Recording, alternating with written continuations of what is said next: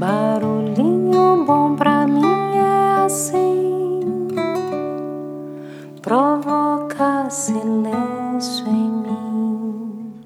Acho que o momento pede pra gente refletir um pouco sobre algumas questões que sabiamente uma grande modelo para mim que a monja Tenzin escreveu a partir dos seus ensinamentos. Então gostaria de ler para vocês essas reflexões da monja Tenzin e deixar aí esse barulhinho para a gente refletir. Então vamos lá. Abre aspas. Nós vivemos em nossa mente. Gastamos muito tempo comprando casas bonitas, decorando-as de acordo com os nossos desejos, fazendo tudo parecer muito agradável. Nós as mantemos limpas, bem mobiliadas e lindamente decoradas e as exibimos com orgulho para as outras pessoas. Mas na verdade, não vivemos em nossa casa, vivemos em nossa mente. Também passamos muito tempo cuidando de nossa aparência física, sempre tentando parecer jovens, atraentes, usando o tipo certo de roupas e procurando dar às pessoas o tipo certo de impressão. Nós pensamos: este sou eu, se vamos para outro lugar, deixamos nossa casa para trás. Não a levamos conosco, afinal não somos caracóis, mas carregamos a nossa mente conosco para todos os lugares, pois vivemos dentro dela. Tudo o que vemos é projetado para nós através dos órgãos dos cinco sentidos. Incide sobre a nossa consciência e em seguida é interpretado pela nossa mente. A mente em si é considerada como o sexto sentido, aquele que está constantemente produzindo memórias, pensamentos, ideias, opiniões, julgamentos, gostos e aversões. Vivemos dentro de nossa mente. Onde mais vivemos?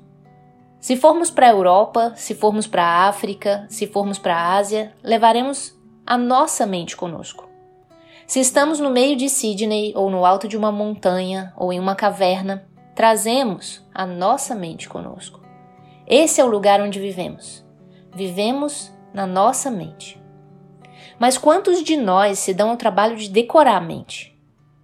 Quando consideramos a quantidade de coisas que consumimos televisão, filmes, revistas, jornais, internet, toda a cacofonia com a qual vivemos constantemente esse lixo é derramado em nossa mente a cada minuto e nós nunca esvaziamos. Lá dentro é como uma grande fossa de lixo. Pense nisso. Todo esse lixo é constantemente empurrado para dentro de nossa mente e nunca nos livramos dele. Está tudo lá. Às vezes acho que seria interessante ter um alto-falante ligado à nossa mente para que todos ouvissem o que estamos constantemente pensando. Todos nós iríamos querer aprender a meditar rapidinho, não é mesmo? Todos nós desejaríamos aprender a controlar nossa mente selvagem e a lidar com todo o lixo que está lá dentro. Você convidaria o Dalai Lama para ir à sua casa se ela estivesse cheia de lixo e de tralha sem nunca ter sido limpa? Você não faria isso.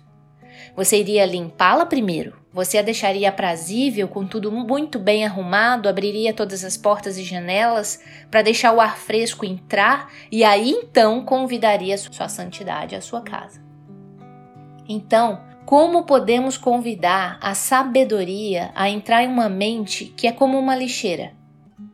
É sério.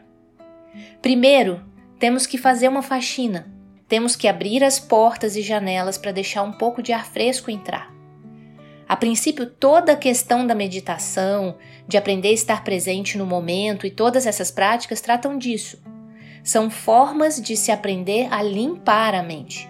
Porque se limparmos as janelas só um pouco, já poderemos ver o lado de fora, mas vemos tudo através da nossa mente confusa e turbulenta, repleta de venenos de má vontade, cobiça, delusão e assim por diante. Não é à toa que estamos confusos. Como eu sempre digo, se queremos ser felizes, por que continuamos fazendo coisas que criam o contrário? Por quê? Queremos ser felizes, queremos fazer os outros felizes, nos esforçamos para isso, então, como é que não estamos todos radiantes de felicidade? Existe um estado mental para além do sofrimento, um estado mental que é livre. Mesmo da nossa própria maneira, como pessoas comuns, podemos começar a incorporar algumas dessas qualidades, como a generosidade e a compaixão, em nossa vida. Não é tão impossível quanto pode parecer. Mas primeiro, para ver como criamos nosso próprio sofrimento, temos que entender que é necessário nos abrirmos a essas qualidades. E temos de entender por que é necessário. Nosso sofrimento não depende do que está acontecendo lá fora. Na verdade, depende de nossa própria mente, do estado de nossa própria mente e das nossas reações ao que está acontecendo lá fora. Pessoas mentalmente perturbadas gastam muito tempo pensando sobre si mesmas. Ficam obcecadas com a sua própria felicidade e com seu próprio sofrimento. E passam muito tempo, como muitos de nós, se perguntando: como faço para ser feliz? Mas a ironia da situação é que, se pensamos menos sobre como podemos nos tornar felizes e mais sobre como podemos fazer os outros felizes de alguma forma, nós mesmos acabamos sendo felizes.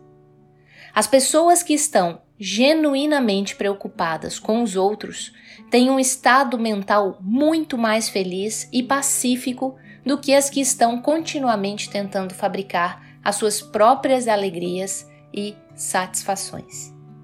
Fecha aspas. Deixo aí então vocês com esse barulhinho bom. Tamo junto?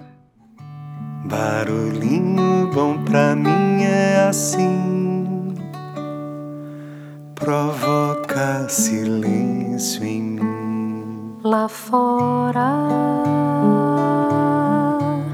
só extrapola.